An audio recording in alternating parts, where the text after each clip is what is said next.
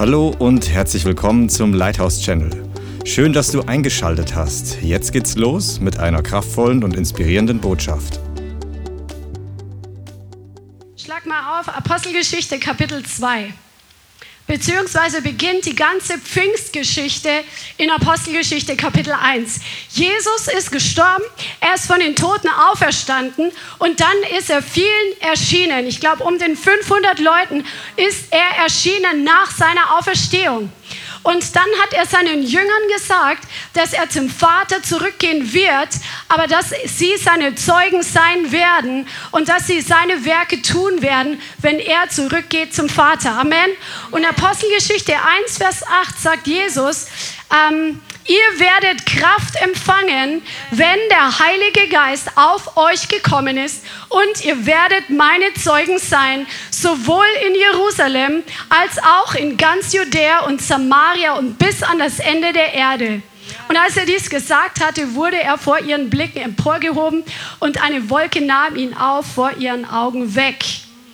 Er hat zu ihnen gesagt, sie sollen in Jerusalem warten, bis die Verheißung des Vaters kommt, nämlich der Heilige Geist, und dann erst werden sie gehen und seine Zeugen sein. Und das haben sie getan. Sie waren dann an einem Ort versammelt und dann ist der Heilige Geist gekommen. Und im Apostelgeschichte Kapitel 2 steht, und als der Tag des Pfingstfestes erfüllt war.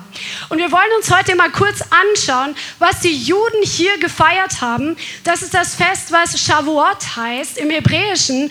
Und das war der Tag des Pfingstfestes. Wer es nicht weiß, Gott hat im Alten Testament seinem Volk den Juden verschiedene Feste gegeben, die sie feiern sollten. Das war eine Anordnung Gottes für sein Volk. Und diese Feste waren nicht nur Feierlichkeiten, sondern in diesen Festen hat Gott wie so ein geistliches Fenster geöffnet, dass ähm, göttliche Begegnungen stattfinden können zwischen seinem Volk und Gott wo Gott einfach sein Volk segnen wollte, weil sie ihm gehorchen. Zum Beispiel hat er das Passafest eingeführt, als, ähm, als das Volk in Israel noch in Ägypten war und sie waren kurz davor, aus Ägypten auszuziehen ins verheißene Land, hat Gott gesagt, sie sollen ein Lamm schlachten und sie sollen das Blut dieses Lammes an die Türpfosten ihres Hauses streichen. Und wie wir wissen, im Neuen Testament hat sich das Ganze erfüllt, dadurch, dass Jesus das perfekte Lamm wurde, was für uns geschlachtet wurde und sein Blut ist da zur Vergebung deiner Sünden, Amen. zur Vergebung meiner Sünden. Come on. Sein Blut ist ja. genug. Wir müssen keine Tiere mehr schlachten. Wir müssen keine natürlichen ähm, ja, Tieropfer auf Steinaltären bringen, weil Jesus mit seinem Blut ein für alle Mal bezahlt hat für alle Geschichte, für alle Menschen, dass unsere Sünden nicht nur bedeckt werden, sondern ausgelöscht werden durch sein Blut. Come on. Und das ist das, was Gott schon prophetisch eingesetzt hat, als das Volk Israel in Ägypten war, dass sie das Passa feiern sollten, bis es sich erfüllt in, in der Zeit, wo Jesus dann am Kreuz gestorben ist. Diese Feste, die Gott eingesetzt hat, die haben alle eine prophetische Bedeutung. Und jemand hat mal gesagt, dass diese, äh, diese Feste, dass sie wie, ähm, wie Proben waren, wie eine Proklamation, eine Probe für die, bis zur Zeit, wo sich das Echte dann erfüllt.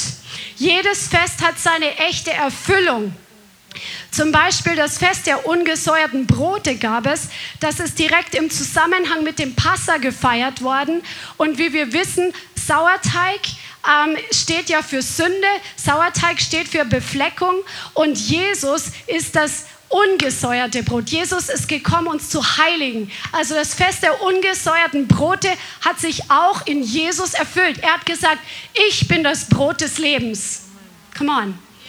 Dann gibt es das Fest der Erstlingsfrüchte. Und das ist, äh, wo die Erstlingsgabe ähm, Gott geben, gegeben wurden. Also die ersten Anteile der Ernte wurden Gott gebracht als ein ähm, in Zusammenhang mit einem Fest. Und wie wir sehen im Neuen Testament steht, dass Jesus der Erstling ist, der Erstgeborene von den Toten. Also das hat sich da auch erfüllt.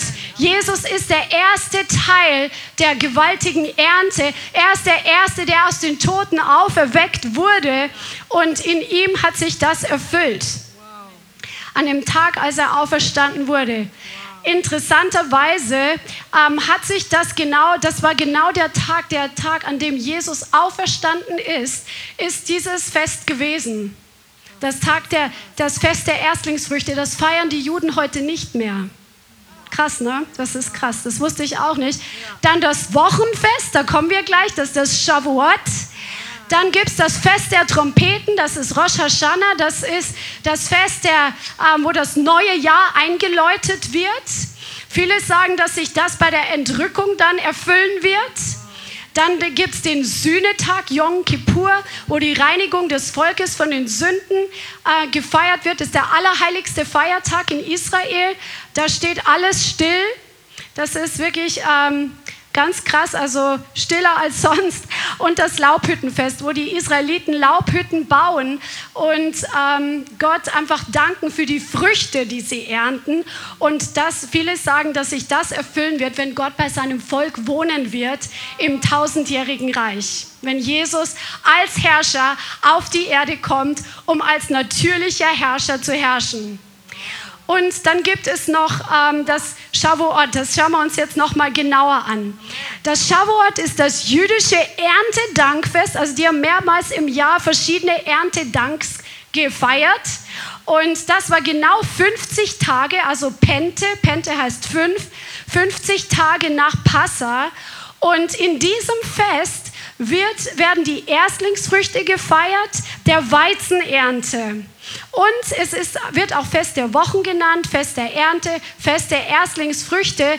Und die, in diesem Fest wird die ähm, die Gabe von Gott an sein Volk der Gesetze am Berg Sinai gefeiert, wo Gott gekommen ist und mit Mose kommuniziert hat, wo Gott mit Feuer oder mit seiner eigenen Handschrift in die Steintafeln das Wort Gottes eingraviert hat, die Gebote Gottes und wo Gott seinem Volk einfach diese, ähm, diese Tora gegeben hat, das wird an diesem Tag gefeiert. Amen. Wow.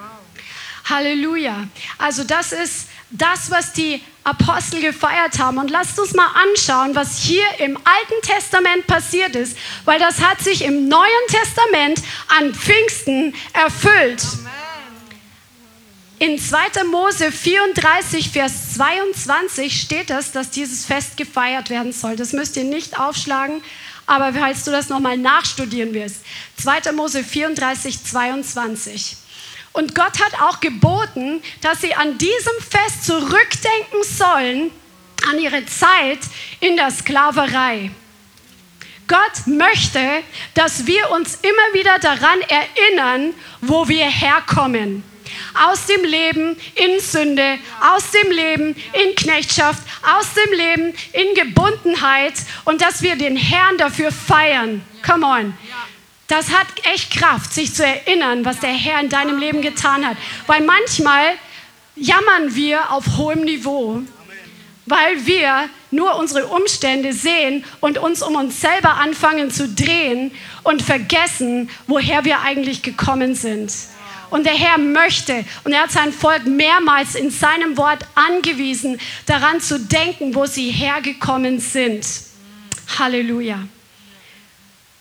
An diesem Fest, weil, äh, an dieser äh, Situation war es so, lasst uns mal 2. Mose 19 aufschlagen. Das war nämlich die Situation, wo Gott Mose begegnet ist, um ihm die Gesetze zu geben für sein Volk. 2. Mose 19. Und ab Vers 16 lesen wir.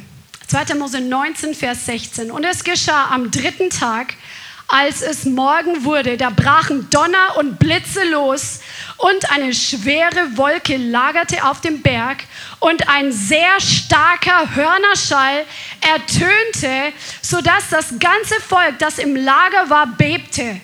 Mose aber führte das Volk aus dem Lager hinaus Gott entgegen und sie stellten sich am Fuß des Berges auf und der ganze Berg Sinai rauchte, weil der Herr im Feuer auf ihn herabkam. Und sein Rauch stieg auf wie der Rauch eines Feuer, eines Schmelzofens und der ganze Berg erbebte heftig. Und der Hörnerschall wurde immer stärker und Gott antwortete ihm mit einer lauten Stimme. Und der Herr stieg auf den Berg Sinai herab, auf den Gipfel des Berges, und der Herr rief Mose auf dem Gipfel des Berges, und Mose stieg hinauf. Und so weiter und so fort. Den Rest könnt ihr euch zu Hause durchlesen. Also das ist hochdramatisch, was hier passiert ist. Das, das war richtig krass. Das Volk sollte sich heiligen, es sollte sich vorbereiten. Das normale Volk sollte nicht zu dem Berg Sinai berühren, weil sie waren ja nicht von Neuem geboren. Sie waren, ja, sie waren ja in ihren Sünden tot. Gott hat ja die Gesetze gegeben, damit er etwas hat, damit er sie segnen kann, wenn sie nach seinen Gesetzen wandeln. Nicht, dass sie durch die Gesetze ähm, heiliger geworden wären, sondern dass sie die Gesetze beachtet haben, damit Gott etwas hat, damit er sie segnen kann, wenn sie im Gehorsam wandeln. Amen. Aber wie wir wissen, keiner von uns kann aus sich heraus Gott gefallen mit unseren Werken. Wir schaffen es einfach nicht aus dem Fleisch heraus. Amen. Come on. Aber dennoch war das der alte Bund und dennoch hatte dieser alte Bund eine Herrlichkeit auf sich. Wir sehen hier, dass Donner und Blitze gekommen sind. Eine Wolke kam auf den Berg und der ganze Berg Sinai rauchte. Das, was man heute sagt, was wahrscheinlich der Berg Sinai gewesen sein muss, der ist oben an der Spitze verbrannt. Da gibt es Videos drüber, könnt ihr auf YouTube mal gucken. Und das ist auch nicht in Israel, dieser Berg. Ja. Ähm, der ist obenrum wirklich schwarz, verkohlt. Das ist echt gewaltig. Und ähm, dieser, da war dieser Rauch, das Feuer war auf dem Berg und es war ein lauter Hörnerschall, der immer lauter wurde. Wer sagt, dass Gott leise ist, der soll mal diese Bibelstellen lesen. Gott kann zwar mal leise sprechen und er kommt auch mal mit einer leisen Stimme, aber Gott ist nicht die ganze Zeit leise und flüstert, sondern Gott mag es auch laut. Come on, sonst wäre er nicht mit gewaltigem Hörnerschall auf den Berg gekommen, sonst wäre, wäre es nicht immer lauter geworden. Come on, und dieser ganze Berg hat gebebt. Und dann hat Gott mit Mose gesprochen. Und als Mose vom Berg herunterkam, wissen wir, was er vorgefunden hat. Die die Bibel gelesen haben, die wissen das, dass Aaron und das Volk, dass sie angefangen haben, einen Götzen anzubeten. Sie haben sich selbst einen Götzen gemacht. Sie haben sich ein, ein goldenes Kalb gemacht. Und Mose ist so ähm, vor Zorn entbrannt und er hat die Steintafeln runtergeschmissen und das Volk musste Buße tun. Und wegen der Sünde des Volkes Israels sind 3000 Mann gestorben. Sind gestorben an diesem Tag, weil sie angefangen haben, inmitten des, der Zeit, wo Gott sein heiliges ähm, Gesetz dem Volk Israel geben möchte, beten sie Götzen an und es müssen 3000 Leute sterben. Dann gab es die Situation, die Ältesten sahen Jahwe und sie aßen und tranken vor ihm. Mose, sein Gesicht wurde strahlend von der Gegenwart Gottes, als er herunterkam. Und wenn wir uns jetzt anschauen, was die Erfüllung ist an Shavuot, an Pfingsten im Neuen Testament, als die Apostel dieses Fest gefeiert haben, come on, das Fest der Gesetzgebung, das Fest des Bundes Gottes mit seinem Volk, dann lasst uns mal lesen, was hier passiert ist in, Apostelgeschichte 2. Und als der Tag des Pfingstfestes erfüllt war, waren sie alle an einem Ort beisammen. Also Jesus hat gesagt, ihr bleibt hier, bis die Kraft aus der Höhe kommt und dann werdet ihr meine Zeugen sein. Und plötzlich, sag mal plötzlich, plötzlich oder unerwartet geschah aus dem Himmel ein Brausen, als führe ein gewaltiger Wind daher und erfüllte das ganze Haus, wo sie saßen. Come on, also plötzlich kommt ein mächtiger Wind in dieses Haus und dieses Wort Brausen, das klingt ein bisschen abgehoben, man kann sich nicht viel drunter vorstellen, weil man denkt an Limo, Brause. Dieses Wort Brausen im Griechischen bedeutet Echos. Das ist das Wort, was bedeutet Sound. Das ist das Wort, was bedeutet Lärm. Das ist das Wort, was bedeutet Roar. Also wie ein Löwe brüllt, wie ein Brüllen. Also dieser Wind, der kam nicht klein und bisschen und leise, sondern Gott kam wieder, wieder an, an einem mächtigen Tag und er kam in das Haus und der Wind, der kam mit einer gewaltigen Lautstärke, mit einem gewaltigen Tösen, genauso wie Gott mit seiner Lautstärke am Berg Sinai erschienen ist, ist er an Pfingsten seinem Volk erschienen. Come on. Halleluja. Und wie wir wissen, wir lesen dann noch weiter, wir wissen, dass das Feuer Gottes an diesem Tag gefallen ist auf die Jünger, auf die Apostel, die in diesem Haus versammelt waren. Man sagt, es waren so etwa 120. Das Feuer Gottes, was am Berg Sinai war, ist diesmal auf das Volk Gottes gekommen, auf die Jünger, auf die Apostel sind diese Feuerflammen gekommen. Come on. Und wie wir wissen, Petrus hat gepredigt und er hat die Botschaft verkündigt, nachdem der Heilige Geist gefallen ist und nicht 3000 Menschen sind gestorben, sondern 3000 Menschen sind gerettet worden. Come on. Das ist so gewaltig. Und das war die Geburt der neutestamentlichen Gemeinde. Das war ein gewaltiger Tag. Die Erstlingsfrüchte der Ernte sind an Pfingsten hereingekommen. 3000 Menschen. Come on. Halleluja.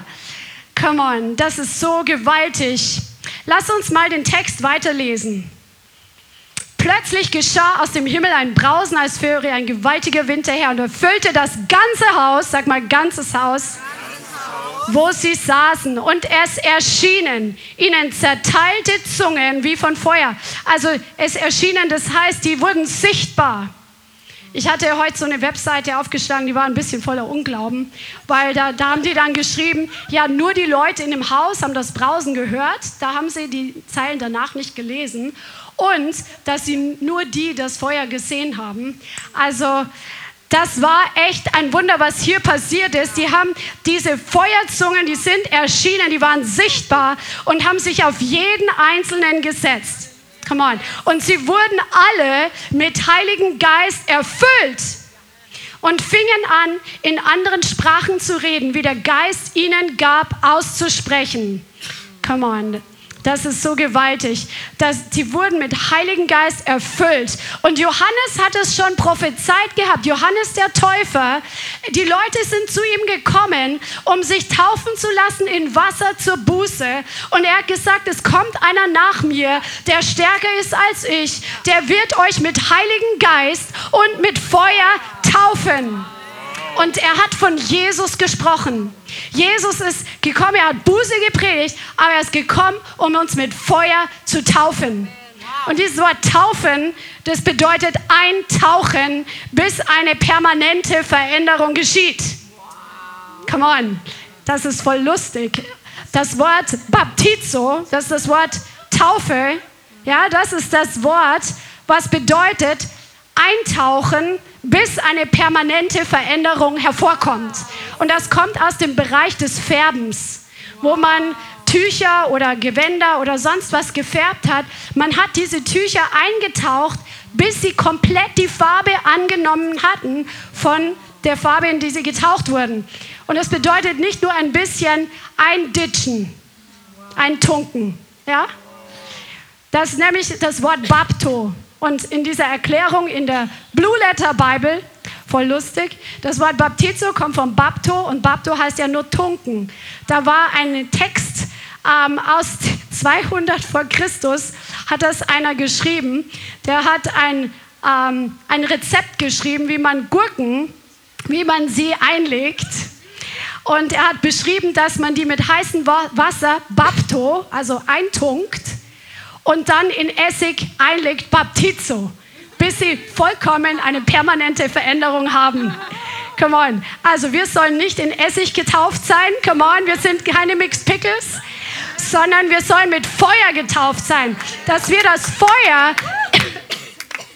des Heiligen Geistes empfangen, bis eine permanente Veränderung in uns sichtbar wird. Halleluja. Come on. Come on. Jesus hat gesagt, ihr werdet Kraft empfangen, wenn die Kraft aus der Höhe kommt, wenn der Heilige Geist kommt. Und Petrus, der ähm, ja, die haben angefangen, in neuen Sprachen zu reden. Ich habe so viel auf dem Herzen, ich weiß gar nicht, wo ich weitermachen soll. Also es waren so viele Leute da, die äh, in Jerusalem waren zu dem Fest und die haben dieses Geräusch gehört. Das heißt, das Geräusch war nicht nur für die Leute in dem Haus zu hören, sondern das war in Jerusalem zu hören, dieses Geräusch. Und die sind aus allen Richtungen gekommen, weil sie gedacht haben, was ist jetzt hier los? Als dieses Geräusch entstand, kam die Menge zusammen, wurde bestürzt, weil jeder Einzelne sie in seiner eigenen Mundart reden hörte. Sie entsetzten sich und wunderten sich und sagten, sind nicht diese alle Galiläer? Und wir hören, wie sie an jeder in unserer Mundart, in der wir geboren sind, sprechen. Pater, Meder und dann kommen die ganzen Länder. Also die haben Asi Asi asiatische Sprachen gehört, die haben Pamphylisch gehört, die haben Ägyptisch gehört und so weiter und so fort und Medisch und Arabisch. Und sie haben gehört, wie die Apostel, die diese Sprachen nie gelernt haben, von den großen Taten Gottes sprachen in ihren Sprachen. Und dann waren die komplett baff. Also sie so, wow, was ist hier los? Die waren entsetzt, sie waren verlegen. Die, was ist das los? Was ist los hier? Sind die betrunken oder was? Aber es kann ja nicht sein, weil wenn du betrunken bist, kannst du nicht plötzlich eine andere Sprache, oder? Amen. Sondern die haben sich auch anders benommen. Die waren komplett vereinnahmt vom Heiligen Geist. Und das hat sie für immer verändert. Die haben angefangen, in neuen Sprachen zu reden. Und dann steht Petrus auf und er erklärt ihnen das Evangelium, dass Jesus die Erfüllung des Alten Testamentes ist, dass Jesus gekommen ist, der Messias, und er ruft zur Buße auf. Und an dem Tag ist es den Leuten durchs Herz gegangen, steht in Vers 37. Als sie diese Botschaft von Petrus hörten, drang es ihnen durchs Herz. Und die sprachen zu Petrus und den anderen Aposteln, was sollen wir tun, ihr Brüder? Petrus aber sprach zu ihnen, tut Buße und jeder von euch lasse sich taufen auf den Namen Jesu Christi zur Vergebung der Sünden und ihr werdet die Gabe des Heiligen Geistes empfangen. Also die haben gesagt, okay, wir glauben dir. Du hast das jetzt gepredigt. Wir, wir waren mitbeteiligt, dass Jesus gekreuzigt wurde, aber wir sehen, dass hier irgendwas am Passieren ist, was kein Mensch tun kann. Und sie waren echt überführt, was sollen wir jetzt tun? Wir, wir erkennen, wir sind sündig. Und dann haben sich wirklich diese 3000 Leute bekehrt, haben sich taufen lassen, die Gemeinde wurde geboren. Und dann steht im Vers 42, sie verharrten in der Lehre der Apostel und in der Gemeinschaft, im Brechen des Brotes und in den Gebeten. Es kam aber über jede Seele Furcht und es geschahen viele Wunder und Zeichen durch die Apostel. Dann im Vers 46, täglich verharrten sie einmütig im Tempel, brachen zu Hause das Brot, nahmen Speise mit Jubel und Schlichtheit des Herzens, lobten Gott und hatten Gunst beim ganzen Volk. Der Herr aber tat täglich, sag mal täglich, täglich. hinzu, die gerettet wurden. Come on. Das wollen wir auch erleben. Und der Herr ist dabei, uns zurückzuführen zu dem, was wir hier in der Bibel haben. Es gab das finstere Mittelalter und seitdem ist der Herr dabei, eine Wahrheit dieser Bibel nach der anderen wiederherzustellen und zu manifestieren. Und es geht weiter und wir kommen dahin zurück, dass wirklich weltweit Jünger, Apostel von Jesus, Leute, die ihm nachfolgen, Leute, die ihm glauben, Leute, die gefüllt sind mit dem Feuer des Heiligen Geistes, dass wir diese Dinge täglich erleben, dass Zeichen und Wunder passieren, dass täglich hinzugefügt wird zur Gemeinde. Halleluja. Halleluja. Und dieses Feuer, was Jesus gebracht hat, er tauft uns mit Feuer, das ist heute noch da. Viele Christen, die sind zwar mit dem Heiligen Geist erfüllt, aber sie sind nicht mit Feuer getauft. Sie sprechen in neuen Sprachen, aber sie haben nicht das Feuer des Heiligen Geistes. Und das werden wir uns gleich anschauen. Jesus hat gesagt, ihr werdet diese Kraft empfangen, wenn der Heilige Geist auf euch gekommen ist. Dieses Wort Kraft heißt Dynamis. Das ist das Wort, wo wir Dynamit her haben. Das ist das Wort, was bedeutet Stärke. Durch den Heiligen Geist hast du Stärke empfangen. Durch den Heiligen Geist empfängst du Kraft. Durch den Heiligen Geist empfängst du Fähigkeit. Ist die Kraft, Wunder zu tun. Durch den Heiligen Geist wirst du wirksam. Das ist das, was dieses Wort bedeutet. Du bist kein graues Mäuschen, wenn du im Heiligen Geist getauft bist. Wenn du mit Feuer getauft bist, dann bist du kein graues Mäuschen, sondern du bist eine Feuerfackel Gottes. Und Jesus sagt, das Feuer muss nicht unter den Scheffel, sondern das Feuer, das muss oben sein. Das Licht soll auf dem Berg. Das ist das, wo es hingehört. Du sollst leuchten vor den Menschen, damit sie deine guten Werke sehen und deinen Vater im Himmel preisen. Halleluja. Und es ist wichtig, dass wir erkennen, dass es nicht reicht, dass wir einfach gerettet sind. Es ist eine egoistische Herzenshaltung, wenn wir sagen, oh, ich bin gerettet. Ja, jetzt äh, passe ich mal auf, dass ich schön bei Jesus bleibe und dann bin ich bei ihm, so mein Platz im Himmel ist gesichert. Wenn Jesus so gedacht hätte, dann wäre er nicht auf die Erde gekommen. Das ist eine egozentrische Haltung, eine egoistische, sehr begrenzte Haltung. Es ist gut, wenn wir gerettet sind, aber es ist nur der Anfang. Er will natürlich nicht, dass wir in die Hölle kommen. Und wir kommen nicht durch Religion in den Himmel, sondern durch eine Beziehung mit Jesus, die sich im Alltag manifestiert, die im Alltag sichtbar wird, wo Jesus zu dir spricht und du zu ihm, wo du online bist mit ihm, 24/7 Standleitung mit Jesus. Nicht nur ab und zu mal anrufen, sondern Standleitung. Und das Wesen von Jesus ist nicht, dass wir uns begrenzen auf unser bequemes Fleisch, sondern dass wir mit ihm unser Leben leben. Und das Wort sagt in Daniel 11, das Volk, das seinen Gott kennt, kennst du Jesus oder hast du nur von ihm gehört? Kennst du Jesus? Oder hast du nur von ihm vom Hörensagen vernommen? Kennst du ihn von Herz zu Herz? Ist er dein bester Freund? Ist er dein engster Vertrauter? Oder bist du einfach religiös? Religion wird dich nicht in den Himmel bringen, sondern eine persönliche Beziehung zu Jesus. Das Wort sagt, dass Gott, das Volk, das seinen Gott kennt, wird sich in der letzten Zeit stark erweisen und entsprechend handeln oder große Heldentaten tun. Beim Herrn gibt es nichts Kleines. Gott ist so groß. Gott denkt groß über dein Leben. Wenn er dich anschaut, dann denkt er groß über dich. Und er sieht die Größe des Potenzials, was in dir steckt. Weil wenn der Heilige Geist in dir ist und wenn du mit Feuer getauft bist, dann ist nichts unmöglich.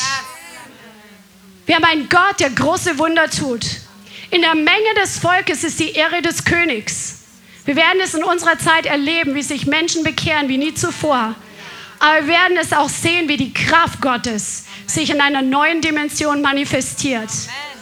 Und in seiner Stärke, in seiner Kraft, in seiner Erweisung, wenn Dinge passieren, die nur er tun kann, weil sich Gefäße ihm zur Verfügung stellen, dann wird er geehrt, dann wird er verherrlicht.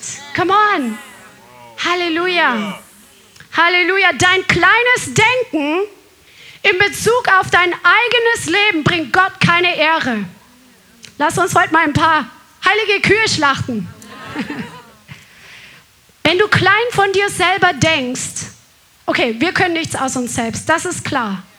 Aber wenn du klein über dein Leben denkst, der du mit Gott eine Beziehung hast, das hat nichts mit Bescheidenheit und mit Demut zu tun. Echte Demut bedeutet, dass du dich mit den Augen siehst, mit denen Gott dich sieht. Und wenn du Gott glaubst, wenn er dir sagt, dass du zu großen Dingen berufen bist. Come on. Come on. Es hat nichts mit Glauben zu tun, wenn wir klein von unserem Leben denken, sondern das ist religiös das ist Minderwertigkeit und Unglauben und davon muss man auch Buße tun. oft ist es so, dass wir das so ein bisschen bemitleiden. Ne? So, oh ja, der denkt zu klein von sich. Ja, aber wir haben alle die Möglichkeit, größer zu denken, dass Gott mit unserem Leben Großes tun kann. Bei ihm gibt es kein Ansehen der Person. There's no respecter of persons. Come on. Gott ist immer dabei, große Dinge zu tun. Come on. Glaubst du für kleine Dinge oder glaubst du, glaubst du für große Dinge? Come on. Vier Leute sind da, die es glauben. Müssen wir noch ein bisschen dran arbeiten. Come on. Es ist Demut, dass du dich selber so siehst, wie Jesus dich sieht. Dass du das über dein Leben sagst, was er über dich sagt. Es passiert nicht durch unsere Kraft, sondern durch die Beziehung mit ihm, zu vertrauen und Schritt für Schritt im Gehorsam zu gehen und die Herausforderungen, die er uns stellt, anzunehmen. Come on. Weil Gott schmeißt dich nicht einfach so ins tiefe Wasser und sagt, jetzt schwimm mal, ohne dass er dabei ist. Come on. Sondern Gott gibt dir einen Schritt aus dem Boot der Sicherheit, den du tun sollst. Und diesen einen Schritt, das ist für dich schon, wow, ich gehe aus, aus meiner Bequemlichkeitszone raus und ich wage etwas zu tun, was ich noch nie getan habe. Ja, und es ist so, oh, Hilfe, Hilfe, Hilfe. Aber wenn Gott es sagt, er stellt sich zu dir. Und so wirst du gestärkt, genauso wie Gideon, den Gott zu großen Berufen hatte, der dabei war, sich zu verstecken. Und dann kommt dieser Engel zu ihm und sagt, du streitbarer Held. Das ist das, was der Herr mit dir macht. Er kommt zu dir und er nennt dich so, wie er dich sieht. Er sagt zu dir, du bist mein streitbarer Held. Ich habe dich zu großen berufen. Und dann gibt er Gideon eine kleine Aufgabe, dass er erstmal den Götzen im Haus seines Vaters erstmal niedermetzeln soll. Und er macht es in der Nacht, aber er macht's. Er macht's, wo er denkt, am wenigsten Aufsehen zu erregen, aber er ist gehorsam. Und Gott stellt sich zu ihm. Und das gibt ihm Kraft. Und dann war er noch so ein bisschen unsicher und hat dieses Vlies ausgelegt. Und Gott hat ihm das auch nochmal bestätigt und gezeigt, ich bin mit dir, Gideon. Und so hat Gideon gelernt, durch kleine Schritte zu vertrauen, dass der Gott, der ihm diese Aufträge gibt, dass Gott mit ihm ist dass Gott seine Kraft dazu gibt, dass Gott sein Wort bestätigt. Und er wurde gestärkt im Glauben für die großen Werke. So ist unser Gott. Come on. Er ehrt deinen Glauben. Er ehrt es, wenn du aus dem Boot der Bequemlichkeit gehst. Ich freue mich so sehr, dass gestern einige Leute zum ersten Mal mit auf der Straße waren. Das sind immer die VIPs. Come on. Halleluja. Halleluja. Und das sind Helden, die einfach sagen, ich, ich traue mich, es fühlt sich vielleicht ein bisschen shaky an, aber ich gehe trotzdem. Und diejenigen sind, glaube ich, echt ermutigt worden. Stimmt's? Come on, Halleluja. Preis dem Herrn.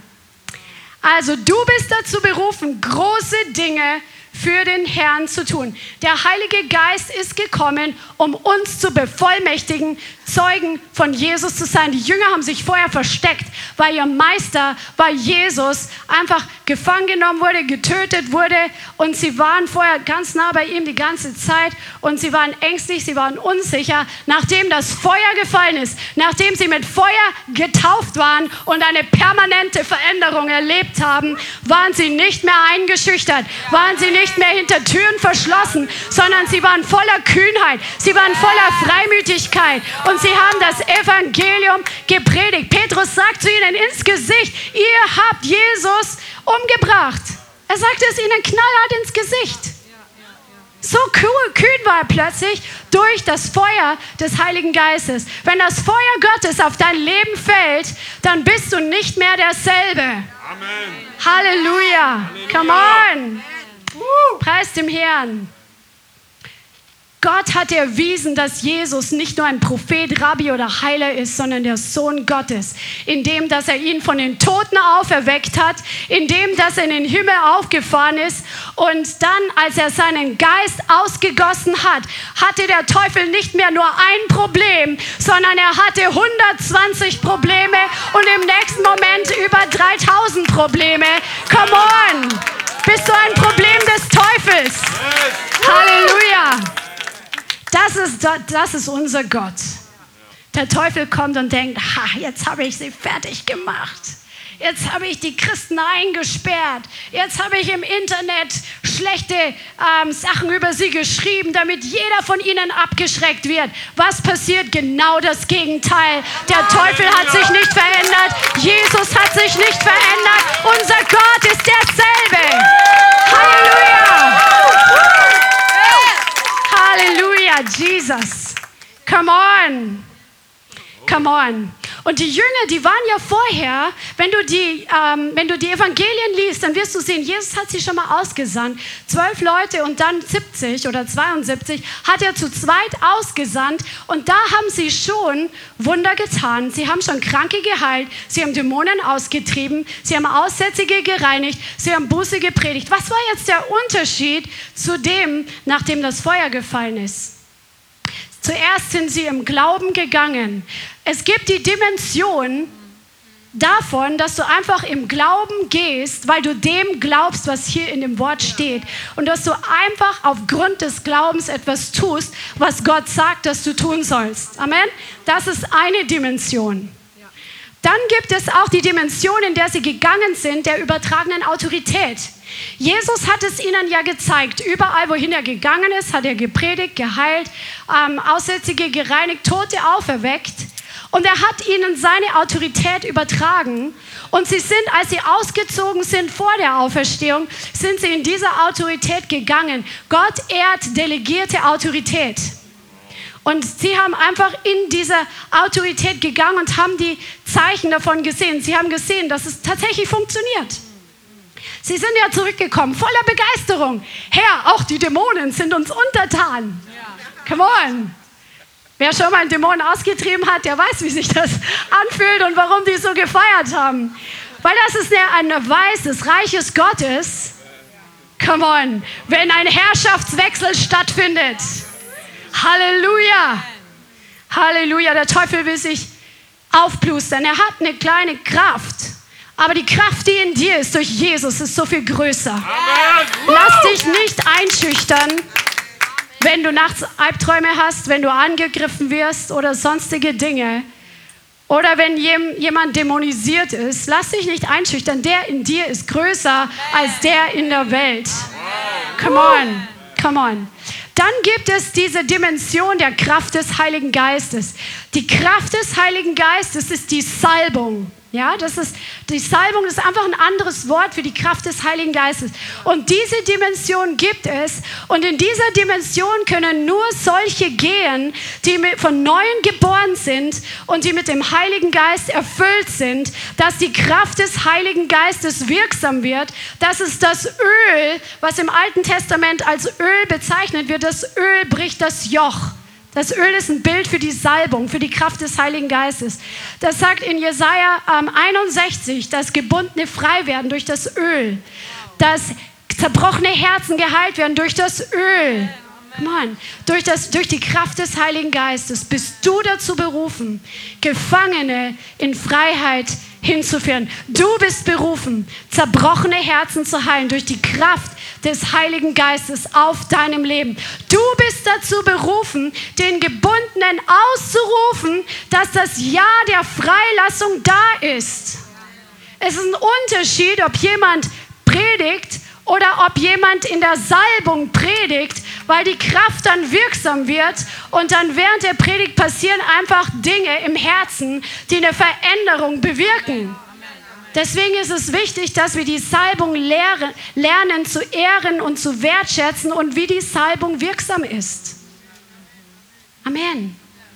Dass wir das wirklich erkennen, es gibt Prinzipien der Salbung. Christian hat sehr oft darüber gepredigt. Wenn dich das Thema interessiert, dann Google einfach mal oder, oder guck auf YouTube, gib Salbung ein, Lighthouse Center.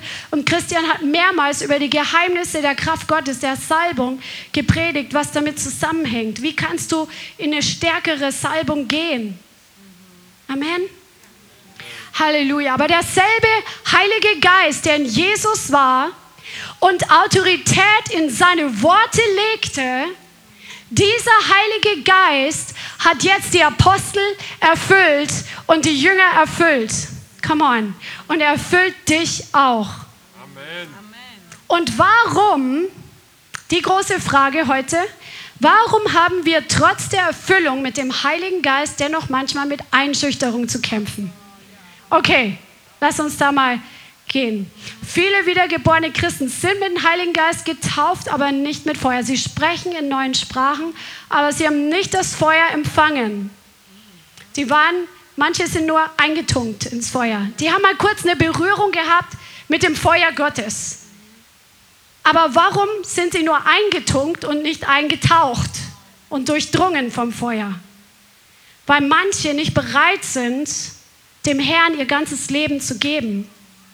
Weil sie nicht bereit sind, ihr ganzes Leben auf den Altar zu legen. Weil das Feuer Gottes fällt immer auf das Opfer. Ja, sie haben ein bisschen geschmeckt, dass da eine Kraft da ist. Sie, ihnen gefällt das, aber sie sind nicht bereit, 100 Prozent ihres Lebens auf den Altar Gottes zu legen, was bedeutet zu sagen, Herr, nicht mein Wille geschehe, sondern dein Wille geschehe in meinem Leben. Nimm du meine Zeit, nimm du meine Kraft, nimm du alle meine Pläne, alle meine Wünsche, alle meine Träume, alle meine Beziehungen, nimm meinen ganzen Besitz und mach damit, was du möchtest. Einfach diese Entscheidung, 100 Prozent und nicht 99,9, sondern 100 Prozent dem Herrn zu geben und sagen, es ist deins. Weil das war das, was die Jünger getan haben, als sie Jesus nachgefolgt sind. Das ist vorher passiert. Die haben alles verlassen, die haben ihre Familien verlassen, die haben ihr Business verlassen, die haben ihre ähm, ihre Wünsche und alles, was, was sie hatten, haben sie hinter sich gelassen, um diesem Jesus zu folgen, wo sie nicht wussten, wo er morgen ist, wo sie nicht wussten, wo sie heute übernachten, wo sie nicht wussten, wie lange sie mit ihm unterwegs sind. Sie wussten das alles nicht. Die Bibel gab es ja nicht. Die haben es nicht gelesen vorher. Die haben einfach gemerkt, er ist der Messias, der Sohn Gottes. Und für ihn lassen wir alles liegen und stehen. Und manche Christen wollen so ein bisschen von ihren Beziehungen für sich behalten. Nee, also an meine Familie, Jesus, darfst du nicht ran. Also, ne. Oder meine Karriere, nee, da will ich drüber bestimmen. Aber das Feuer fällt immer auf das Opfer. Im Alten Testament sehen wir, dass Gott einfach ihnen Anweisungen gegeben hatte, den Juden, seinem Volk, wie sie die Opfer bringen sollten.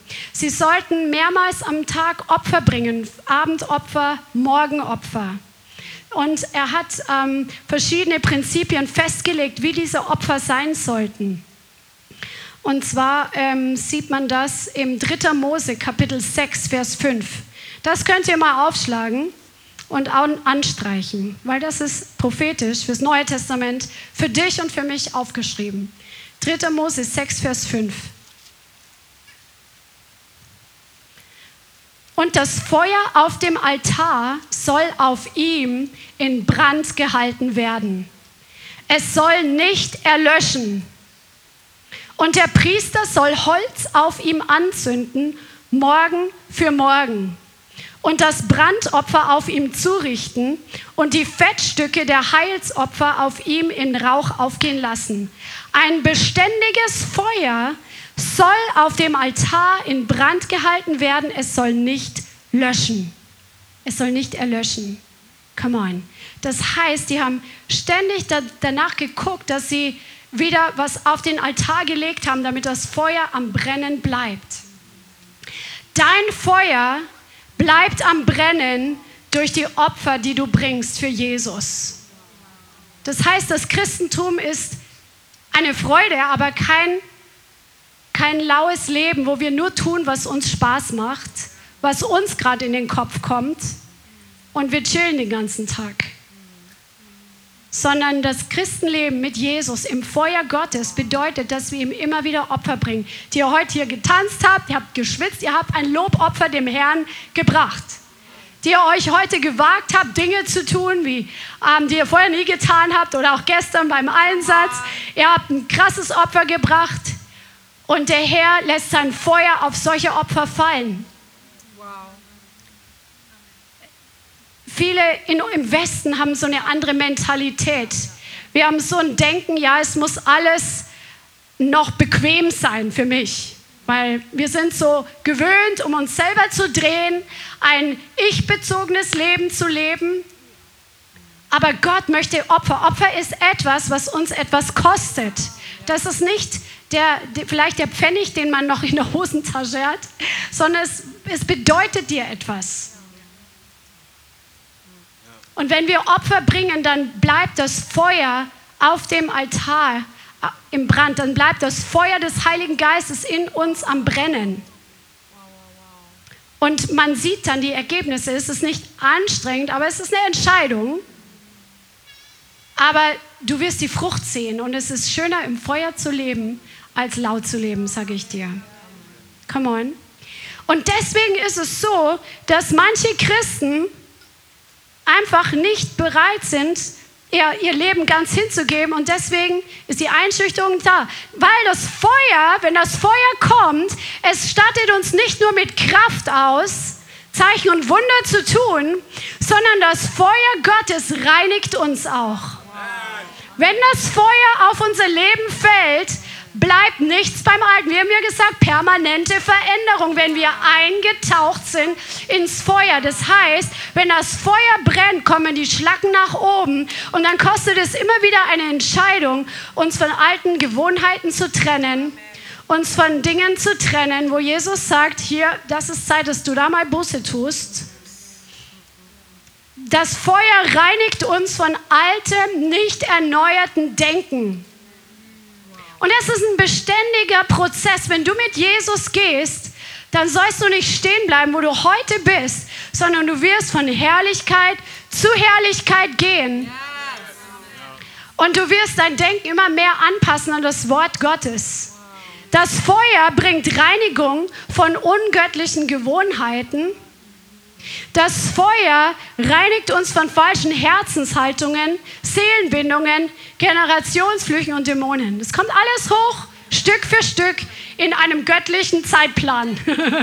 Preis dem Herrn, dass er nicht alles auf einmal tut, sonst wären wir überfordert. Come on. Sondern er hat einen Zeitplan, aber wichtig ist deine Entscheidung, dass du ihn ans Eingemachte dran lässt dass die Mixed Pickles rausgehen und das Feuer reinkommt. Amen. Die Bitterkeit, die Sauerkeit raus und das Feuer rein. Die Depression raus, das Selbstmitleid raus, die Esoterik raus und das Feuer rein. Come on. Halleluja.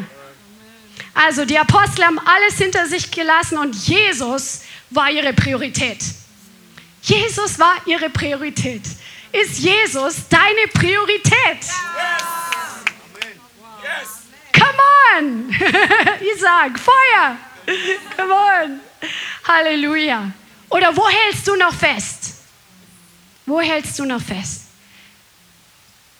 Der Herr fordert dich heute auf, wirklich alles auf den Altar zu legen. Er möchte deine Entscheidung, wo er heute den Finger drauflegt. Das Allerliebste, was du hast auf dieser Welt, er möchte es von dir haben. Warum? Weil er das Allerliebste verlassen hat, um für dich auf die Erde zu kommen. Um für dich den Preis zu bezahlen, dass du nicht in die Hölle kommst und in der Ewigkeit Qual leidest, hat er den Preis bezahlt. Er hat sein Fleisch und Blut gegeben. Er hat den letzten Tropfen Blut gegeben. Er hat sich gedemütigt bis zum Äußersten. Er ist verspottet worden. Er ist ausgelacht worden. Er hing nackt am Kreuz für dich und für mich damit wir die Ewigkeit mit ihm verbringen können. Diesen Preis hat er für dich bezahlt, weil du nicht damit du wertvoll gemacht wirst, sondern weil du wertvoll bist.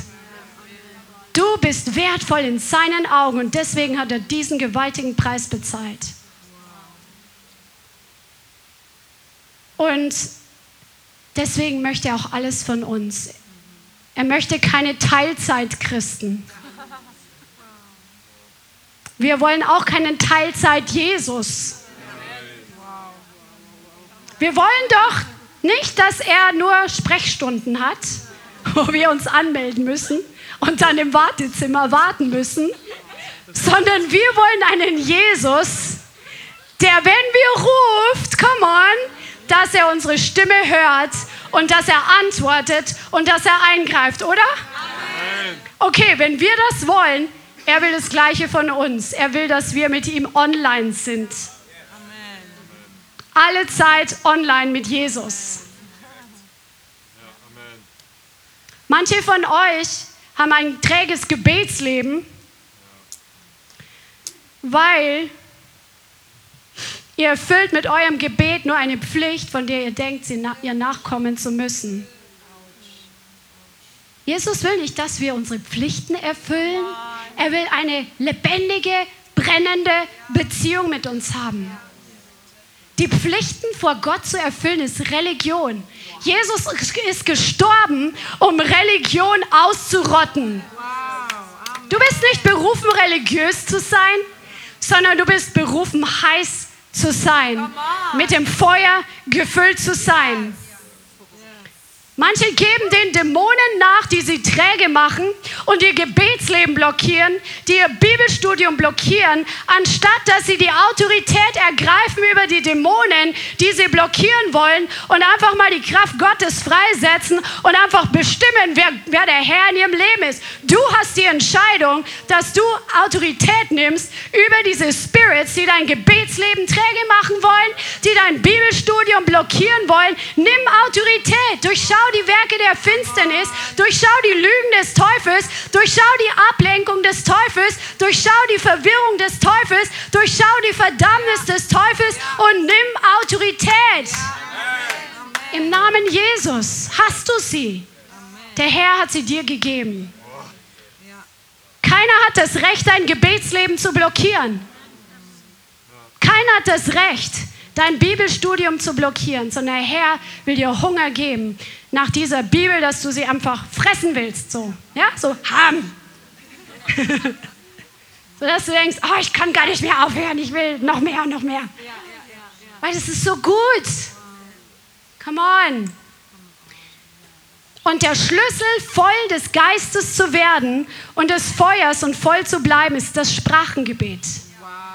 Das, was an Pfingsten freigesetzt wurde, als äußerliches Zeichen, dass sie mit dem Geist Gottes, mit der Kraft Gottes, mit der Kraft aus der Höhe gefüllt wurden, um Zeugen zu sein, ist das Sprachengebet. Halleluja. Come on. Und das wirkt, dass wir immer wieder erfüllt werden. Weil jeder von uns braucht immer wieder eine neue Füllung. Genauso wie dein Auto getankt werden muss, musst du auch auftanken. Und es reicht nicht, einmal in der Woche in die Gemeinde zu kommen, ganz ehrlich, Leute. Du denkst, du tust Gott einen Gefallen, weil du einmal in der Woche in die Gemeinde kommst. In der Apostelgeschichte haben sie sich täglich getroffen. Wir brauchen uns gegenseitig in Zeiten wie diesen. Gib Gott nicht die Reste deiner Woche, sondern gib ihm das Beste deiner Woche. Halleluja. Epheser 5. Epheser 5, Vers 15. Nun genau zu, wie ihr wandelt, nicht als Unweise, sondern als Weise. Kauft die rechte Zeit aus, denn die Tage sind böse. Also wenn sie damals böse waren, dann sind sie jetzt erst recht böse. Darum seid nicht töricht oder seid nicht dumm, sondern versteht, was der Wille des Herrn ist und berauscht euch nicht mit Wein, sondern versteht, was der Wille Gottes ist und berauscht euch nicht mit Wein, worin Ausschweifung ist, sondern werdet voller Geist. Werdet voll des Geistes, indem, dass ihr zueinander im Psalmen und Lobliedern und geistlichen Liedern redet und dem Herrn in eurem Herzen singt und spielt. Im Englischen steht singing and making melody to the Lord with your heart. Also du kannst in deinem Herzen den Herrn preisen, aber wir sollen auch zueinander in Lobliedern und geistlichen Liedern sprechen und singen und uns gegenseitig aufbauen. Das heißt, wir brauchen uns gegenseitig, dass wir voll des Geistes sind und bleiben und dass wir ein Leben im Feuer Gottes leben. Ein Leben, was einfach überschwappt. Ein Leben, was übersprudelt. Ein, wenn du ein Glas hast, was komplett voll ist und du läufst damit, dann wird es schwappen. Und so voll sollen wir sein, dass es schwappt. Dass, wo du hingehst, dass es überschwappt. Dass die Kraft Gottes überschwappt. Dass der Heilige Geist einfach aus dir rauskommt. Dass wenn man auf dich draufdrückt, dass er rauskommt. Come on. Das, was drin ist, kommt raus. Come on. Halleluja. Und deswegen lasst uns wirklich zum Herrn kommen, als den, der gesagt hat, dass wir heilige Priester sind und ihm geistliche Opfer bringen. Wenn wir das Alte Testament anschauen, wo sie Opfer gebracht haben, das war die Aufgabe der Priester und sie hatten eine besondere Kleidung an, die ihre Heiligkeit ausgezeichnet hat, die einfach nach außen hin gezeigt hat, dass sie dem Herrn dienen. Sie sollten sich heiligen, da gab es ganz bestimmte Gesetze. Und das ist ein Bild für das, was im Neuen Testament wir alle sind. Damals waren es die Leviten. Heute, durch die neue Geburt, bist du ein Priester Gottes. Und der Herr ruft dich, heilig zu leben. 1. Petrus 2, Vers 4. 1. Petrus 2, Vers 4. Zu ihm kommend als zu einem lebendigen Stein, von Menschen zwar verworfen, bei Gott aber auserwählt und kostbar Lasst euch auch selbst als lebendige Steine aufbauen, als ein geistliches Haus, ein heiliges Priestertum, um geistliche Opfer darzubringen, Gott wohlgefällig durch Jesus Christus. Und im Vers 9 schreibt Petrus, ihr aber seid ein auserwähltes Geschlecht, ein königliches Priestertum, eine heilige Nation, ein Volk zum Besitztum, damit ihr die Großtaten dessen verkündigt, der euch aus der Finsternis zu seinem wunderbaren Licht berufen hat. Come on. Hier heißt es, dass du ein lebendiger Stein bist, dass du von Gott auserwählt und kostbar bist und dass wir alle zusammen ein geistliches Haus sind. Und dass wir Gott Opfer bringen, die ihm wohlgefällig sind. Und dass wir ein heiliges Volk sind. Das heißt, wir sind abgesondert von der Welt. Jesus, als Jesus gekommen ist und gestorben ist für dich und für mich und du ihn angenommen hast, da hat er dich genommen und hat dich aus der Welt abgesondert für sich. Du gehörst jetzt ihm. Du gehörst nicht mehr dir selbst. Du gehörst nicht mehr deinem Ehepartner, deiner Mama, deinem Papa. Du gehörst nicht mehr bla bla bla, sonst jemand. Du gehörst Jesus durch die neue Geburt, gehörst du ihm. Du bist sein Besitztum geworden, sagt die Bibel. Come on. Lebst du so? Lebst du so, als ob du ihm gehörst oder lebst du, als ob du dir selbst gehörst? Come on. Aber auf der anderen Seite will der Herr auch heute Leute freimachen von Religion. Weil das Feuer Gottes und Religion sind zwei ganz verschiedene Welten. Als Jesus gepredigt hat, gab es Konfrontation mit Religion. Als das Feuer gefallen ist, gab es Konfrontation mit Religion. Wenn auf dir das Feuer Gottes brennt, dann musst du gucken, wo die Konfrontation mit Religion ist. Vielleicht ist sie noch in deinem eigenen Leben, weil wir alle geprägt wurden und viele von uns religiös, weil wir aus einem religiösen Background kommen, dann möchte der Herr, dass das Feuer Religion aus deinem Leben rausbrennt, indem dass du es erkennst, wo Religion sich noch eingenistet hat in deinem Denken oder in deinen Haltungen oder wo ihr religiöse Dämonen noch habt. Der Herr will dich frei machen davon damit du in der Freiheit leben kannst. Warum? Weil Religion ist Knechtschaft.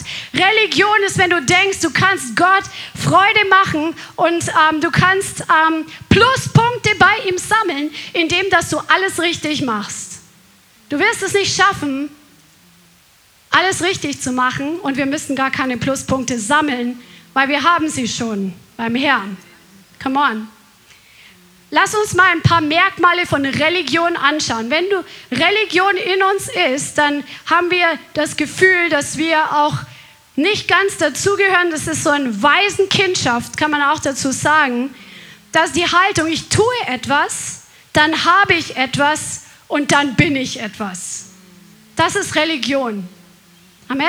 Und im Gegenteil dazu, wenn du frei bist von Religion, du bist durch die neue Geburt, bist du ein Kind Gottes. Amen. Nicht durch das, was du tust. Und du darfst einfach sein und du musst nicht performen, du musst nicht irgendwas darstellen und was beweisen, sondern du darfst einfach authentisch sein. Du darfst zu deinen Schwächen stehen. Du musst niemand was vormachen und Gott erst recht nicht, Amen. weil er sieht sowieso, was in dir und in mir drin ist. Und während wir Jesus anschauen, werden wir in sein Ebenbild verändert. Von Herrlichkeit zu Herrlichkeit. Während wir ihn anschauen, so wie Mose am Berg Sinai, als er Gott gesehen hat, als er runterkam vom Berg, hat sein Gesicht gestrahlt und das Volk Israel hat sich ausgehalten. Viele von uns, wir sind so verändert worden. Man sieht ein Stück der Herrlichkeit Gottes auf deinem Gesicht. Man sieht die Freiheit auf deinem Gesicht. Man sieht das Strahlen auf deinem Gesicht. Und je näher du Jesus kennst und ihm näher kommst, desto mehr wirst du in sein Ebenbild verwandelt. Freunde färben ab. Amen. Du wirst so wie der, mit dem du abhängst. Mit wem hängst du ab? Waisenkinder leben für Gott und nicht mit ihm oder aus ihm heraus. Sie leben für ihre Leistung oder aus ihrer Leistung. Sie fühlen sich gut. Oh, heute habe ich meine Bibel gelesen und heute habe ich 30 Minuten gebetet und ich habe meine ganze Fürbitteliste runtergebetet. Jetzt bin ich zufrieden und Gott ist zufrieden. Nein, falsch. Das ist Religion. Der Herr möchte uns ein heißes Gebetsleben schenken, aber nicht, dass wir dann das Gefühl haben, jetzt sind wir zufrieden und Gott ist zufrieden, sondern einfach aus dieser Beziehung heraus. Amen. Ein Waisenkind lebt auf Grundlage von Angst und Furcht, Schuld und Scham. Und das, was du tust und bist, ist es nie genug. Das ist Religion. Und Waisenkinder stehen miteinander im Wettbewerb. Ja, man, wer, wer ist noch, wer, wer folgt zu nach wie ich? Und man vergleicht sich mit anderen und ist in so einem Wettbewerb. Aber Söhne und Töchter, die genießen die gegenseitige Ergänzung. Sagen, der hat was, was ich nicht habe. Und ich kann was, was die anderen nicht können. Und ich gehe in meinen Stärken. Und wir ergänzen uns gegenseitig einfach als dieser Leib, der zusammen funktioniert. Come on. Und der Herr will dich freimachen heute von diesem Leistungsdruck, ihm irgendwie was zu beweisen oder den Geschwistern in der Gemeinde oder dem Pastor oder dir selber irgendwas religiös zu beweisen. Der Herr will dich freimachen davon. Und wenn du ins Feuer Gottes kommst, dann werden diese Dinge an die Oberfläche kommen. Und dann ist deine Entscheidung, was du damit machst. Hältst du fest an deinen alten Denken? Hältst du fest an deinen alten Gewohnheiten? Oder bist du willig, das auszutauschen mit der Wahrheit, die dich und mich frei macht. Amen. Halleluja. Der Herr möchte heute Leute frei machen. Wenn du noch nicht mit dem Heiligen Geist und mit Feuer getauft bist, dann möchte er dich heute erfüllen. Wenn du noch nicht von neuem geboren bist, dann möchte der Herr, dass du heute gerettet wirst. Seine Hände sind zu dir ausgestreckt. Er wartet darauf, dass du zu ihm kommst, dass du zu ihm läufst. Wenn du heute religiös geprägt bist oder religiöse Spirits hast, der Herr will dich heute davon freimachen. Und ich glaube, dass auch einige heute hier sind, wo der Herr sagt, ich möchte, dass du dich entscheidest, 100% deines Lebens auf den Altar zu legen und nicht nur 99 Prozent. Das reicht Gott nicht. Amen. Lass uns jetzt einfach zum Herrn gehen und in seine Gegenwart gehen und einfach mit ihm sprechen. Halleluja. Wenn du in Sprachen beten kannst, dann kannst du jetzt einfach anfangen, einfach diese Ströme von Sprachengebet, von neuem lebendigem Wasser freizusetzen. Auch du zu Hause, der Herr möchte dich jetzt berühren. Was gerade auch immer bei dir los ist, der Herr will dir heute neu begegnen. Vielen Dank fürs Zuhören. Wir hoffen, die Botschaft hat dich inspiriert und weitergebracht. Diese und noch mehr Botschaften findest du auch als Livestream auf unserem YouTube-Channel, zusammen mit Live-Worship und vielen bewegenden Zeugnissen. Wir würden uns freuen, wenn du auch mal in unserem Gottesdienst vorbeischaust. Alle Infos dazu findest du auf unserer Webseite, auf Facebook oder Instagram. Links dazu findest du in der Beschreibung. Schreib uns gerne dein Zeugnis oder dein Gebetsanliegen unter info at lighthouse.center. Tschüss und bis zum nächsten Mal.